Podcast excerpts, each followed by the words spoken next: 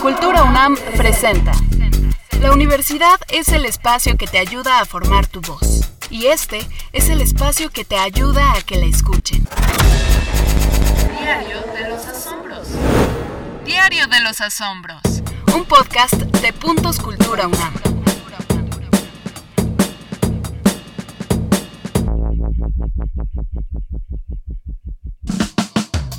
Ana entristece porque cree que este confinamiento le impedirá seguir su rutina semanal, pero descubre que la UNAM le sigue ofreciendo una diversidad de actividades para continuar divirtiéndose y disfrutando de lo que más le gusta.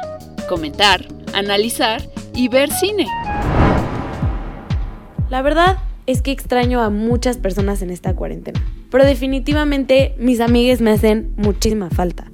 Yo sentía que una de las cosas que había perdido en este confinamiento era los viernes en la tarde con mis amigues, porque siempre íbamos al cine. No importaba si era el del Centro Cultural Universitario, el Chopo o hasta algún centro comercial. Eso dependía un poco del humor que trajéramos. Pero siempre íbamos al cine y después nos armamos los mejores debates. No importaba si íbamos a ver la película más simple o la película con la trama más compleja, siempre se armaba un debate muy divertido entre todos.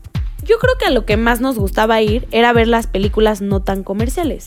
Yo siento que era cuando hacíamos los mejores debates.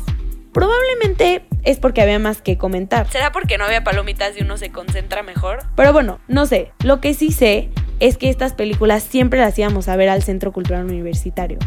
No solo obviamente por la calidad de películas, sino también porque las salas tienen unas super pantallas y también son muy baratas. La verdad es que yo siento que este gusto por ir al Centro Cultural Universitario, ir a ver las películas, después comentarlas, empezó el año pasado porque un día yo empecé a buscar, pues, a ver qué hacíamos que fuera diferente. Y llegué a la programación de la Filmoteca. Obviamente lo vi y lo tuve que compartir con mi grupo en ese momento.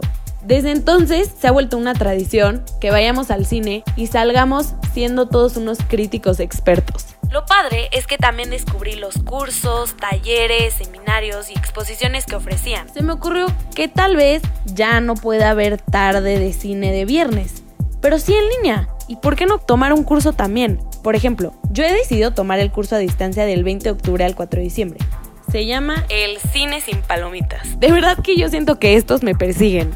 Pero bueno, la cartelera de la filmoteca sigue ahí. De verdad, wow, increíble. Y cómo nos sigue apasionando el cine a mis amigues y a mí. Ahora nos ponemos de acuerdo de ver una película en la semana y los viernes nos conectamos por Zoom para seguir analizando, discutiendo y debatiendo tal y como lo hacíamos antes, porque de verdad que es algo que disfrutamos muchísimo.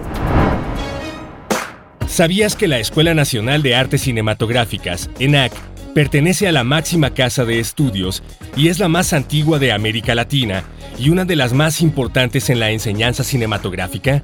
De esta escuela han egresado cineastas como Julián Hernández, Roberto Fiesco, Jorge Fons, Jaime Humberto Hermosillo, Fernando Enque, Emanuel Ubeski o Alfonso Cuarón, que es el primer mexicano en ganar dos Oscar como mejor director por Gravity y Roma.